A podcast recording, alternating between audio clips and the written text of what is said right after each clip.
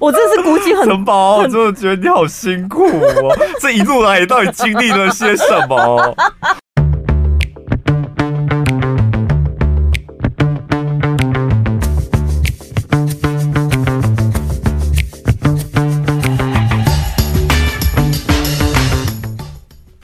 这礼拜你们过得好吗？每次到录 podcast 的时候，podcast 的时候，我就觉得很开心，因为这个礼拜最辛苦的 差不多都要结束了。对，然后录完这一集之后，我们心情就会比较轻松。这个听众朋友就是私讯问了我一个问题，他说：“小潘，我看一下他名字，Kim。Kim，他说：呃，小潘你好，妈妈过世了。”他的保险受益人是全家人，但是唯独就是没有写我，所以只有我没有在他的受益名单里面。今天我才知道这件事，心情感觉复杂。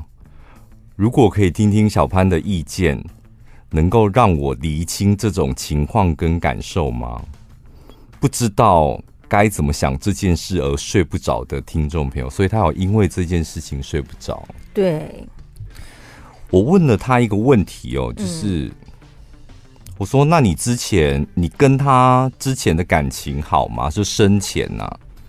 这个听众朋友说：“大吵小吵都有过，关心陪伴没有少，父母亲的开销共同分担，生病照顾也一起。”轮值一直以来和其他儿女都做一样的事，自己有尽力做了女儿该做的事，这样算感情好吗？我不知道。为什么你有一点笑意？就是感情不好啊！就看你的留言，知道你跟你 跟你的妈妈，基本上我觉得。看起来是比较感情不好的，因为感情好的人，他一定是毫不犹豫就可以直接回答说：“我们感情很好啊。”对，不需要证明什么，因为你一直在证明你该做的事，对，没有错，就这些事你都有做，但跟他的感情，我。可能不是这么好，对，我觉得在就算就算是我单方面觉得我跟我妈很好，妈妈其实心里可能比较疼我弟，但是在我单方面，我也是可以毫不犹豫的回答别人说，我跟我妈感情很好。对，就是感情好不好，就一句话就可以解决。你为什么冗言赘字这么多？嗯、就是你想证明。那为什么想证明？就是因为你自己好像也不太确定。为什么不太确定？因为你可能对他的爱没有很真诚，或是你也知道他好像没有这么的把你放在心上，就关心，对就对你的关心，就可能有有一点短碎心。可对，可能跟其他手足比较起来，你在妈妈的心里好像不是那么重要。那你现在在乎的点是钱没分到吗？还是说，就是好像地位不太一样，就是大家都有，那为什么我没有？那我不如其他的儿女吗？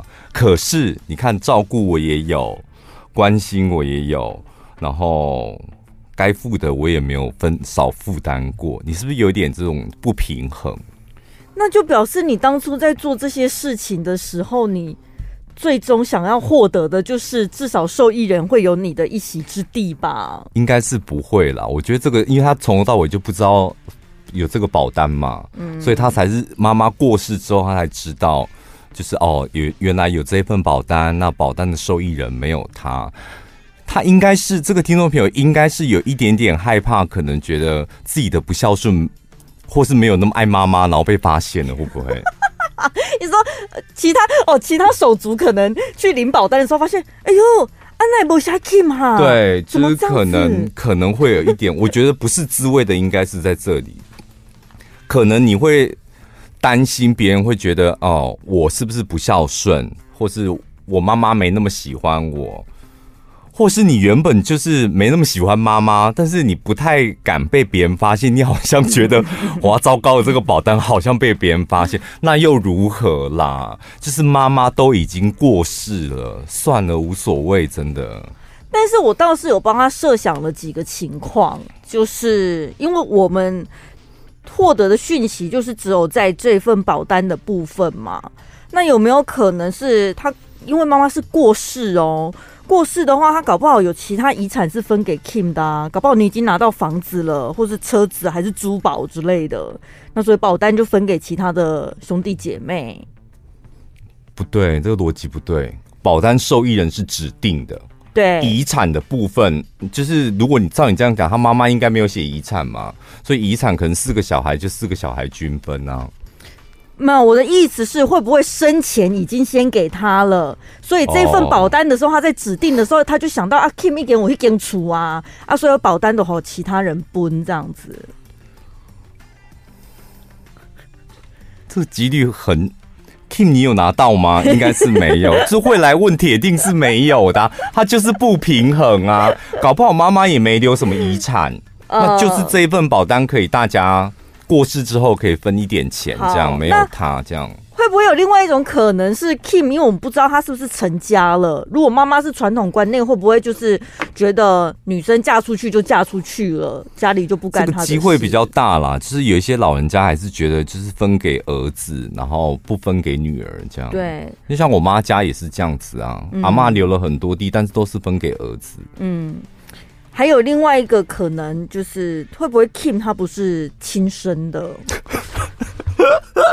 我或者是你可能是你你妈妈可能是再婚的继母，或是什么，是各种复杂的家族关系，就导致你们血缘上本来就不是那么亲。应该是不太可能，因为像这种很精彩的，他应该会在前面就会讲哦。我猜，我个人猜是是这样啊，就你跟你妈妈之前生前的感情可能不是这么的亲近，这样。嗯，因为同样就是都有在做孝顺这件事嘛。你说照顾，然后生活开销轮值，这个你刚也讲啊，其他儿女都做一样的事，你也有做这样。那但是你妈妈对其他儿女的感情跟你不一样，所以你就没有得到保单的这一份。所以会不会的确在家庭关系里面，每个小孩都是亲生的？但当你长大成人了之后，你就是个独立个体，你有各自的个性。妈，父母的确会有比较合得来的小孩，跟比较处不来的小孩。不用长大啊，从小就有啦。嗯，一定会比较喜欢某一个啊。嗯，然后偏心某一个。嗯，但是你说到分钱这件事情，如果真的要独漏哪一个？那铁定是跟那一个有之间可能有什么误会，或是真的有一点不爽才会这么做吧？嗯，对啊，不然再怎么样都是自己的小孩。但是我觉得，就是妈妈都死了，都死了，这过世了，过世，对，妈妈都过世了啦。就是，就这种事不用不用往心里去，不用去在乎什么妈妈对谁的爱比较多。或是妈妈比较不爱我，或是为什么这样对我，那都不重要啊，是吧？所以你们之间可能是有发生什么事情，但是你是不是自己不想面对或不想承认？其实你心里也很不孝顺，不会怎么样，就只要不不孝顺，真的不会怎么样，就不要违法就好。对，我我我记得我们有一集有讲过，就是每个人有自己孝顺的模式。是我跟旁边人讲说，我跟我爸的相处模式，旁边人就是会有点吓傻。但是我爸就是喜欢这样，就他年纪这么大了，我只能够顺着他的意。但旁边人会觉得，天哪，这儿子好不孝！天哪，那个爸爸好自私！就那是你们觉得嘛？就是孝顺，就是你跟你爸或你妈之间两个人的事。那有办法的话，就两个人一起达到共识。那没有办法的话，尽量照自己舒服的能力范围去做，这样就好了。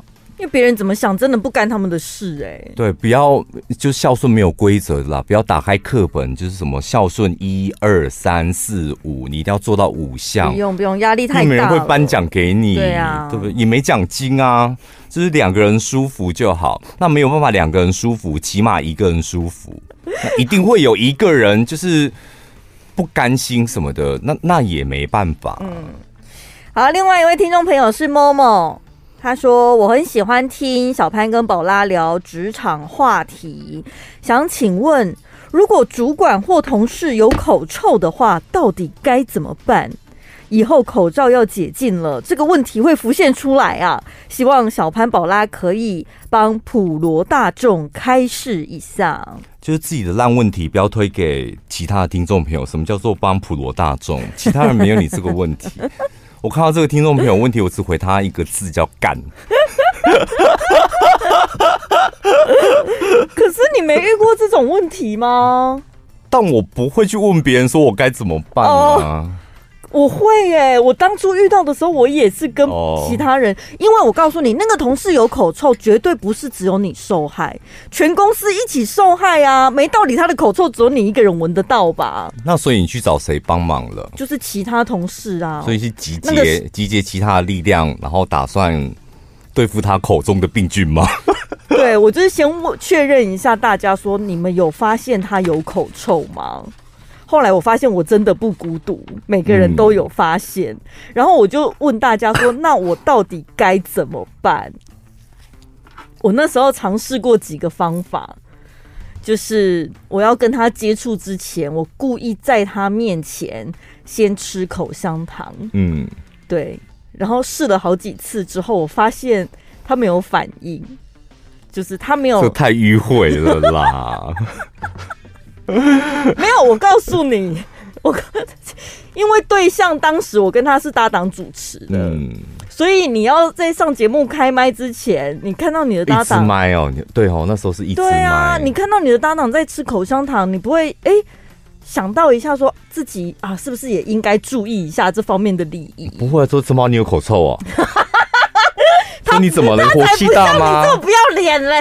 真的，我觉得只要你这些火气大，因为你平常不吃口香糖的啊。对，反正我就发现他没有没有发现这件事情这样子。嗯、然后后来我，而且那时候是没戴口罩的时候。对，嗯。然后后来我发现他好像不会因此意会到自己的状况，嗯，反应这么差还当主持人呢？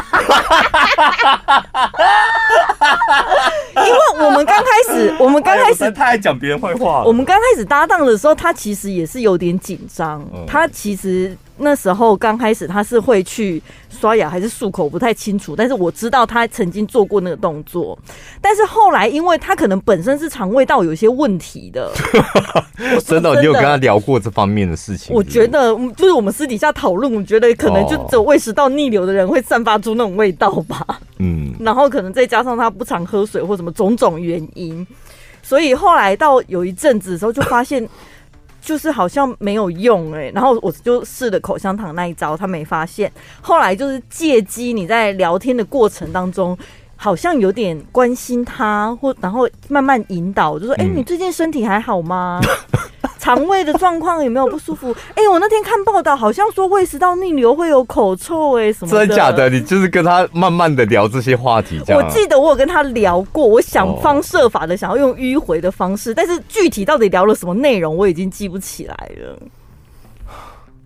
所以这真的是一个很困扰、很困扰的问题。后来陈宝二的解决方法就是把他弄走，是吧？明明是你回来把他弄走了。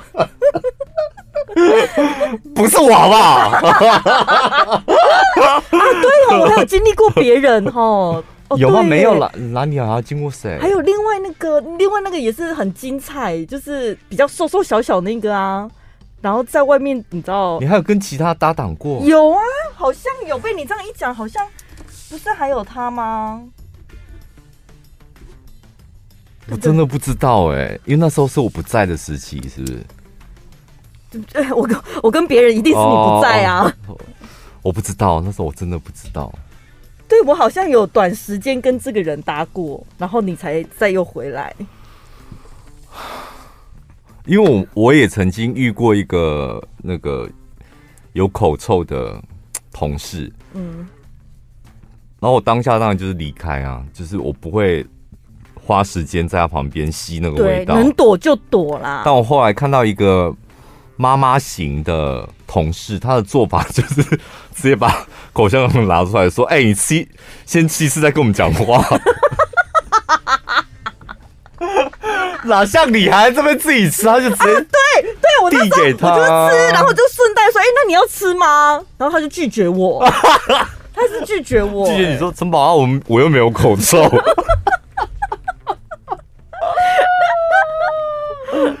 我问你，就是口臭，他有办法自我察觉吗？我觉得没办法哎、欸，就自己这样，像我都会自己这样，就是吐气吐到手掌心这样。不是，那我问你，狐臭的人会觉得自己很臭吗？我用力闻，应该会闻到味道。就是你把腋下举起来闻，一定会闻到味道。我会闻到味道，但他不见得会觉得臭啊。闻到味道跟觉得臭是两件事。我觉得口臭应该是可以自我察觉。你也每个人都有口臭经验过吧？你自己就是可能上火或什么，就觉得口气比较不好。呃、对，尤其我们这几年戴口罩，其实是很明显的。对啊。但他可能就是没做这个动作啊。我觉得如果是你的同事，不用太迂回，你就直接跟他讲，同事就直接讲就好了。对，我后来我后来好像受不了之后，我好像我直接跟他讲说，我觉得你讲话有点不好的味道。我真是鼓起很 城堡，我真的觉得你好辛苦哦。这一路来，你到底经历了些什么？我很难想象，就是。因为双搭主持人那时候，那我们旧电台，我们是真的两个人共用一支麦克风，那个坐的有多近，然后你要讲话讲两个小时，我的天！我跟你讲，我有一次我真的差点在主播台上昏倒，因为他 不是他真的不知道讲到什么话题，他很激动，然后讲到喷口水，直接喷在我的脸颊上，哎，我真的差点。没昏倒，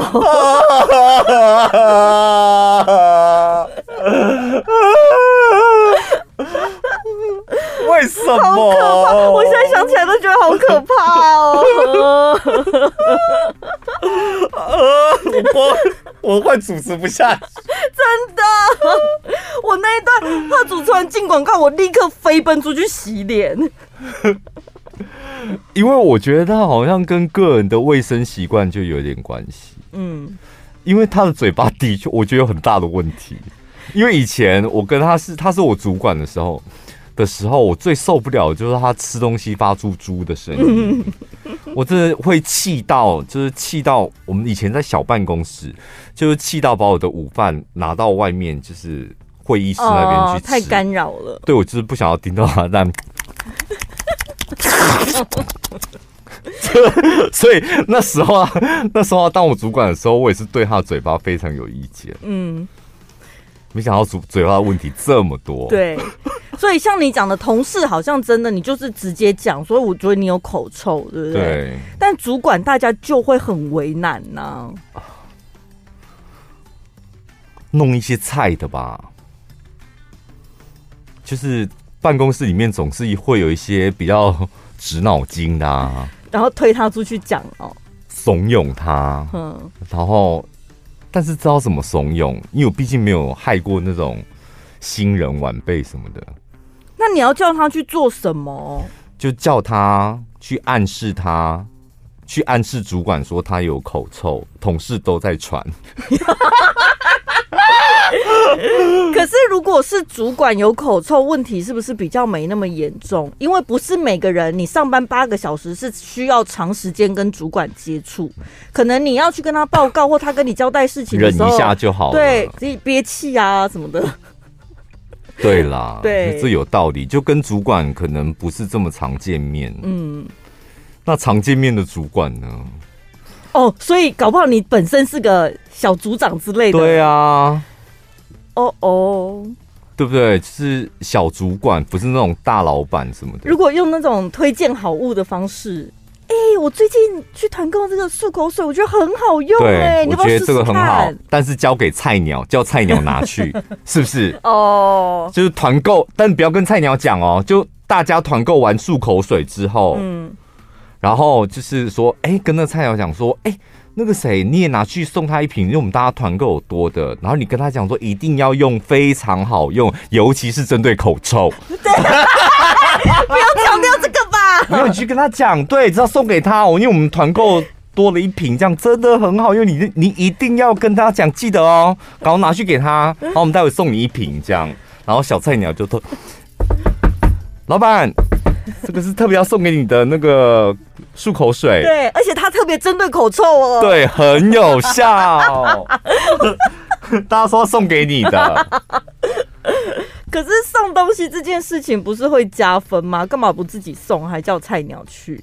因为有口臭，那个东西不是东西，那个东西是在暗示主管有口臭。我觉得好像、那个，我觉得你好像会被派去哎、欸。我觉得按你这个反应，你很有可能是派去送漱口水的 那一个。就是我觉得讲话好像要有技巧，对不对？口臭一定有原因。我觉得有几个，第一个一定肠胃道有问题的，一定会有口臭，因为像竹竿哥也有，他们两个我都经历过。你也知道竹竿哥肠胃很不好吧？他们两个，我哪知道他肠胃好不好啊？到底谁会知道同事的肠胃好不好？你 说你都会偷看他们大便是不是？他们他们大完便，你都去厕所看一下，嗯，这个味道不对哦，肠胃不好。他那个竹竿就是吸收不好啊，不是吗？反正我觉得口臭，要么就是消化消化道的问题。要不然就是牙周病，或者是他不喜欢刷牙什么，反正一定就是他内部自己的问题，呃，或者是他可能呃作息吗，睡眠不足什么的。所以我觉得从日常生活，你可能就是可以旁敲侧击。大概了解一下，比如说生活习惯，对，像我们同事最近也会讲说，哦，怎么办呢、啊？我牙齿要做根管治疗什么的，嗯，你就会知道他如果有口臭是牙齿的问题。那、啊、如果有同事觉得说，哎呦，怎么今天中午吃完饭之后胃肚肚啊？那他有口臭就是肠胃的问题。你要花太多时间在这上面。所以你要，难怪你工作会这么忙，因为你都一下观察人家的肠胃，一下关心人家的牙齿问题。所以你要拿这东西给他的时候，你就要对症下药。他肠胃不好的，你就会跟他讲说：“哎、欸，这个漱口水啊，像你肠胃不好的，你就不用担心太刺激什么的，他才会愿意去用啊。啊，像你根管治疗的。”你就不用担心，你可能会敏感性牙齿或什么的，你更要用这个，因为它杀菌功能很好。对，这方面我觉得你做的很好，你继续维持下去。其实办公室除了口臭，还有很多很讨人厌的卫生习惯不好，真的会影响到别人。比如说剪指甲的那一种，在办公室剪指甲，你有遇过吗？张金山呐、啊，他的指甲只在公司剪啊？为什么？可是我们公司我也是会放一个指甲刀在公司。可是我是剪亮窗啊，不是剪指甲、啊。对，偶尔会剪一下。哦，我有自己的办公室啊。对呀、啊，你还好。但是我跟你讲，那个跟你你你坐在什么位置没有关系，因为剪指甲声音很妙，很它穿透力很强。对。就那个我们同事在剪的时候，那个我想说，天哪，他好像在我在我旁边剪。那个声音咔咔咔很明显，嗯，这样这样会卫生习惯不好是不是？我觉得可能看场所，如果你在公司的厕所，我就比较不会那么介意。但是在你自己的办公桌旁边有其他同事在喷出来，对啊，指甲会乱喷，我会觉得不太好哎、欸。在我们公司，其实你剪一剪就丢丢地上就可以了，因为礼拜六都会有打扫阿姨来吸地板。是没错，那要不然就是看剪指甲的时间，尤其是我们现在地板这种颜色，我跟你讲，你指甲掉在地上看不出来。你应该不方便是在办公时间剪吧？你一定是在午休时间吧？午休时间人家不是在吃便当，就是在睡觉，你觉得恰当吗？所以办公室不可以剪指甲。对，拜托要剪你也去厕所。然后那种擤鼻涕，就是明明有鼻涕他不擤出来，一直在那边 那种声声声的声音。以前我会，后来我改掉这个习惯，因为我以前是过敏很严重的。对。就会卫生纸怎么样都用不完，嗯，然后就懒得醒，嗯，然后懒得醒，你就在那边吸啊，就是让它上来下来，对，把它拉上来，它它又下去，再把它拉上来，哎，它怎么又下去？再把它拉上来，就是自己在跟鼻涕在那边在那边玩这样。因为你是阿呆吗？很好玩，是不是？就懒，以前以前就懒，但后来发后来发现就是发出那种声音，我觉得可能长大了吧，也好像有点不礼貌。我觉得小朋友才会这样。最后一个。大家比较受不了，就是午休时间看影片，但是他却不戴耳机。有这种人吗？就是白目啊！哎、欸，去，我觉得好像我去看中医的时候比较常遇到这种，因为中医要等很久，然后很多阿公阿伯那种，他们看影片还有针灸的时候，哦，不就是各自的床这样？他 他们要打发时间嘛？对，我好想说。是没有耳机吗？就是全整个整间的人都知道他在看什么影片。我跟你讲，会不会是因为现在手机已经没有耳机孔了啊？他又不会用什么 AirPods，别那蓝牙，所以他只好放出来。不知道，我觉得可能长辈真的阿公那一辈的，他们可能会觉得戴耳机好麻烦，就是那个声音这样播出来多好，听起来多方便。而且声音就是我在听啊，你们干嘛听？又没叫你们听，我哪知道传这么远？好像是。我觉得阿公那一辈可能会有这种想法。嗯。本集节目内容感谢韩国第一品牌 Novita 智能洗净变作赞助播出。如果你还没有用过免治马桶的，我拜托你们一定要去试试看，然后。就是想办法帮家里的长辈或是你自己装一个免治马桶。对，因为你使用过了之后，你就会发现真的太好用、太舒服了。好用、舒服，然后最重要是它又干净卫生。对，就是真的对我们的健康是很好的。我讲一个好了，就是。有一次，我好像因为重训完了之后就觉得全身酸痛这样，然后呢，在家里上厕所，我现在的卫生纸就是放在后面的马桶水箱上面，嗯，所以导致你必须得有点转身，手伸到后面去抽卫生纸。我那天真的是觉得我快闪到腰了，欸，哎。想说，整个人要大旋转，是不是？对，真的很难。所以我后来才理解哦，为什么有些人卫生纸架会放在你的两边，对不对？两边墙上。你这个年纪，你是重训到腰快断掉，对，你觉得很难转。更何况长辈，长辈，就是尤其是就是可能会有那什么。痔疮的问题，那你更要用免治马桶。嗯、痔疮更是不见得是长辈才会出现，我有朋友三十几岁就痔疮了。对，然后这一次跟大家介绍是韩国第一品牌 Novita 的智能洗净变作，它从一九八四年到现在很有名，在韩国算是第一品牌，而且那时候也算是韩国第一家可以出口到日本。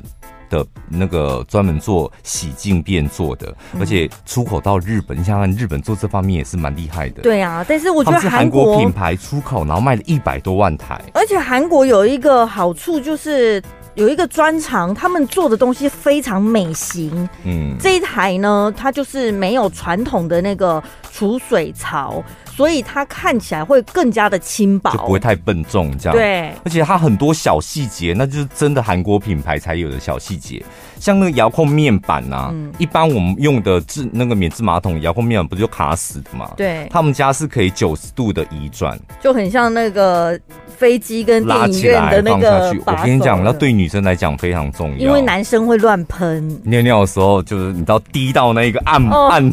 如果你还要去 那一个拉起来，就就是那种小细节，他们很厉害。嗯、然后再来，它还有 Novita 的顺热技术。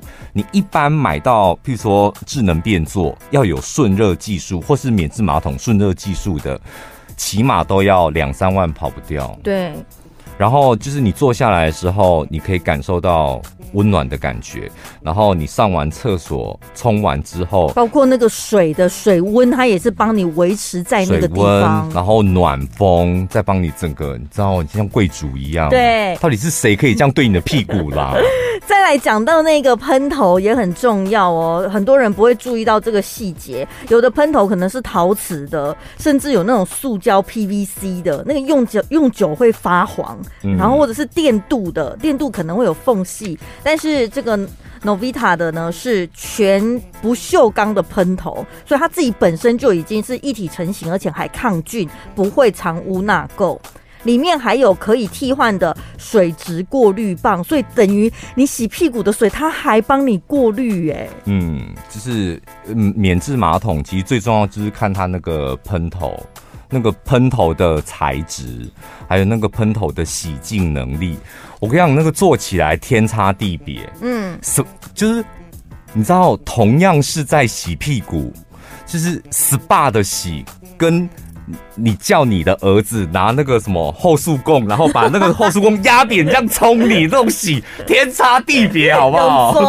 所以他们是特别有一个独家的气泡水流技术，它在水柱里面有包覆空气，所以呢，呃，冲起来就会特别的舒服，不会那么刺激。对，我最后讲一下，就是它的那个洗净功能，就那个面板上面，我们今天介绍的这一款，呃，DI 五百 T。这一款算是他们里面最顶规的一款了，包括顺热，然后暖风、除臭、臀部清洗、女性清洁、震动按摩，就是它那个水柱可以震动按摩，嗯，然后还有呢脉动按摩，还有儿童模式，还有气泡水流。它最厉害就是它那个水冲出来是它让那个每一个水上面尽量包覆空气，对，所以。你达到洗净的效果，你会觉得有一点很舒服，像做 SPA 的感觉，比较柔和。那即日起到十二月三十一号，可以呢透过我们的节目资讯栏的专属连接订购韩国 Novita 智能洗净变做的指定机种，只要九千九百元，嗯，而且有一年保固，可以到府维修。那记得要输入小潘宝拉的专属折扣码一六八，全机种会再送你。半年份的水质过滤棒一支。刚讲的是泰戈熊，就是真的。我跟你讲，你太胎哥啊，就是你那个胎哥，我们台语叫泰戈熊。就如果一旦露出来了，你的人缘真的铁定不会好。对，尤其是在办公办公室的工作环境里面。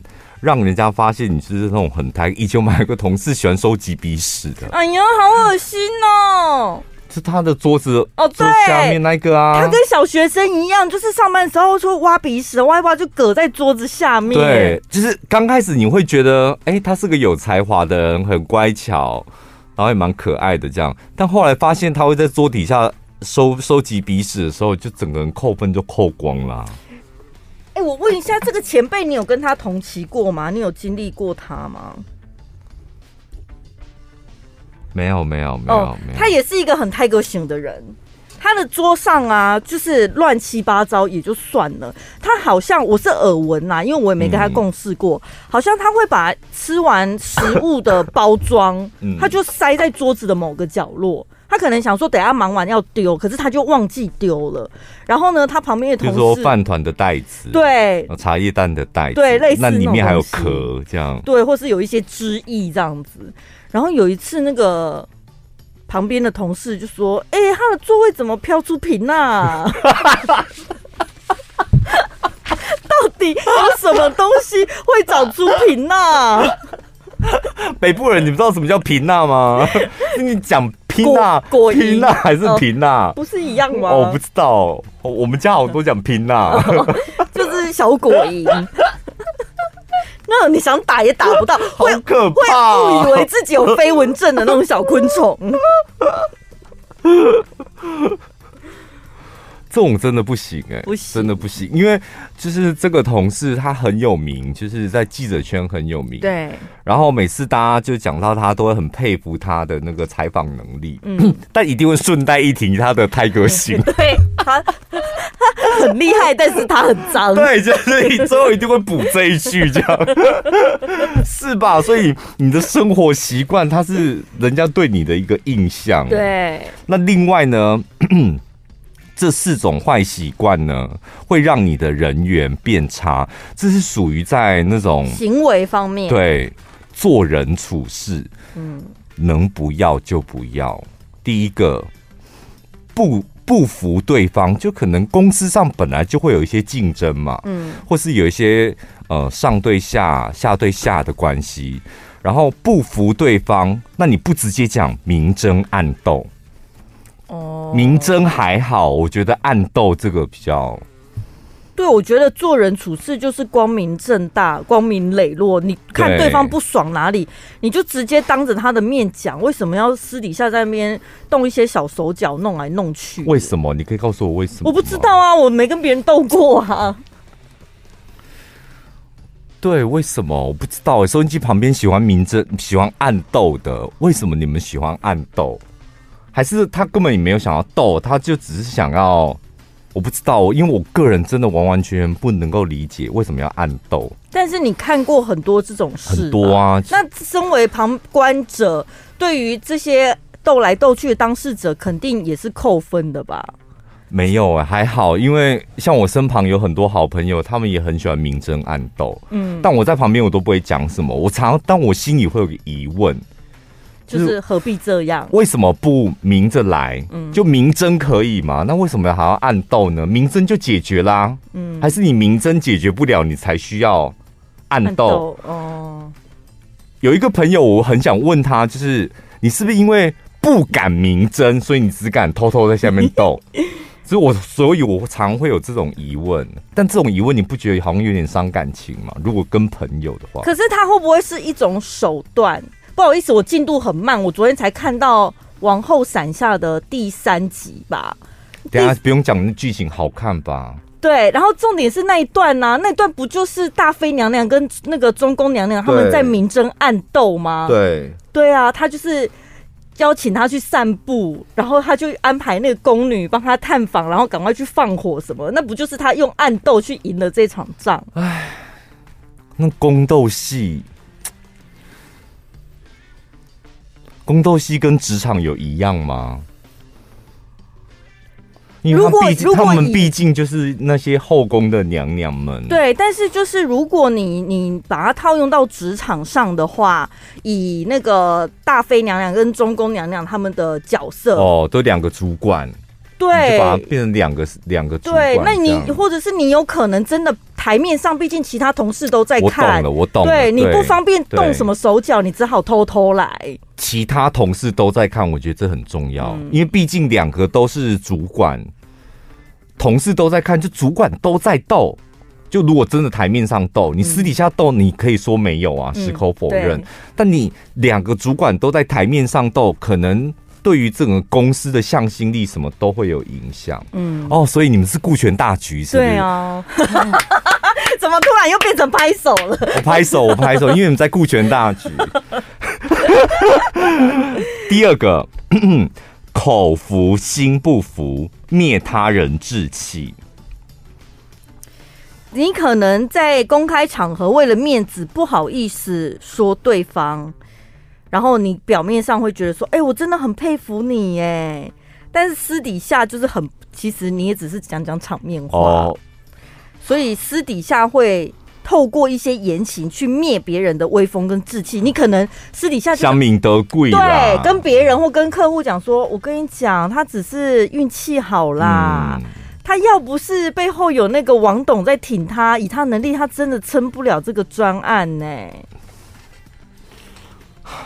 类似这样子的行为啊？怎么感觉好像真的也蛮多这种人的？因为我在想说。你不觉得你人缘差？呃，怪不得你人缘差，这个你都有队友哎，同事真的就工作场合上面真的蛮多这种人。对，这种的也是不摘掉吧？因为你就是办事能力没有他好，但是你又看不惯、哦、眼红他，能够靠嘴巴想说把对方压了对这样。对。所以当你发现你你身旁的同事是这种人的话，嘴巴说一套，私底下又去。做一套的话，那这种人你应该要远离他吧？我们就有遇过一个客户，不就这样子吗？来上我们节目，然后开麦前跟我们讲说：“哎、上次那个谁谁谁节目效果很差、欸，哎，有没有？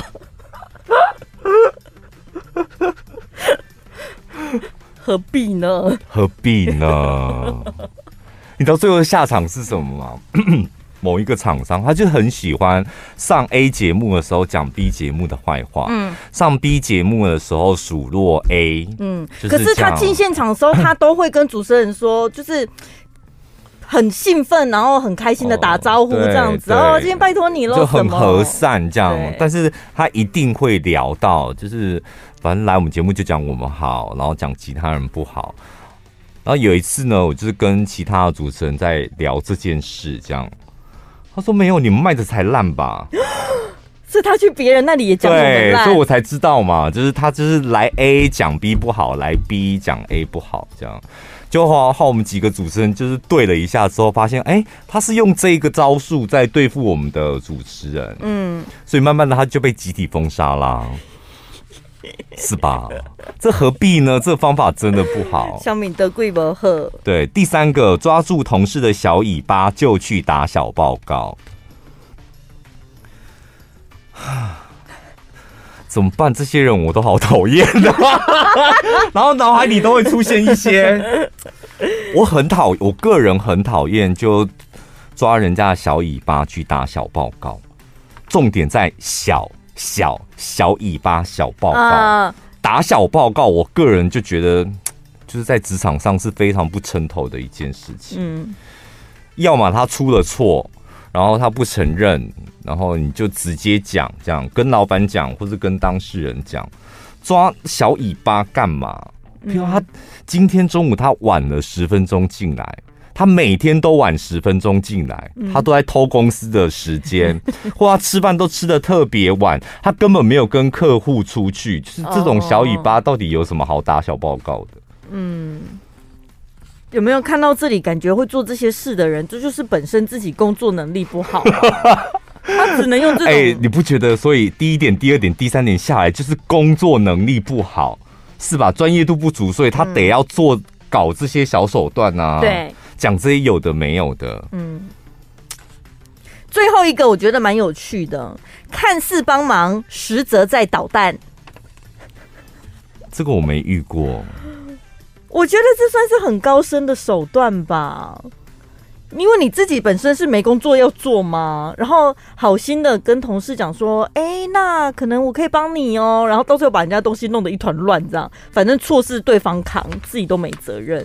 这比较少，因为你帮忙就是浪费时间的一件事，而且浪费是你的时间呐、啊，嗯，是吧？而且工作大家都工作八个小时，我做我的就好，我干嘛去为了捣蛋然后去？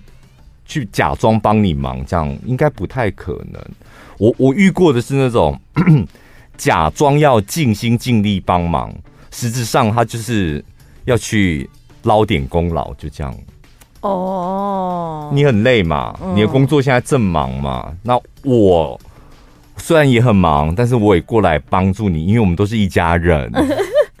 然后他只有沾一点点边而已，当然就沾一点边，假装帮忙一下，这样实实质上没有帮太多忙，回过头就是邀功了嘛。哦，我自己虽然也很累，嗯，我也特别去帮了他，我蛮常遇到这种情形的。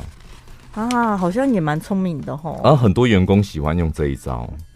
他在在主管员眼里是有用的吗？我们都看得出来啊，看得出来就没用啦。哦，哇，是吧？就大家都看得出来啊。所以这四招不要乱用，好不好？还有那个 Tiger 型一定要改。这个不是用不用的问题，我觉得这四招很好的一点就是，你可以用它来判断你的同事是什么等级的同事。嗯，那一旦他有这四样，通常有一样就会有第二样。不会说哦，他四样里面只中了一样。基本上，如果他中了一样，这四样差不多都会有。但如果你发现你身旁有这样的朋友或者是同事，请你要慢慢的远离他，或是跟他交朋友，就是你知道酒肉朋友就好，不要深交，出去玩就好了。对，因为他对你的人生跟你的工作没有帮助。非善类这种。嗯。好，那我们下礼拜见喽，拜拜。只要六分钟，在家就能吃到最好吃的麻辣锅。独家恒温熟成卤制技术，祖传秘制配方熬煮，让每一块麻辣鸭血饱满喷汁，臭豆腐香辣入味。料多实在，香麻带劲，大口品尝，大口满足。即日起到十二月十八号，点选节目资讯栏专属链接，订购蓝海传麻辣鸭血组合，只要一千一百六十元，独家再送珍珠鲍鱼干贝干拌面。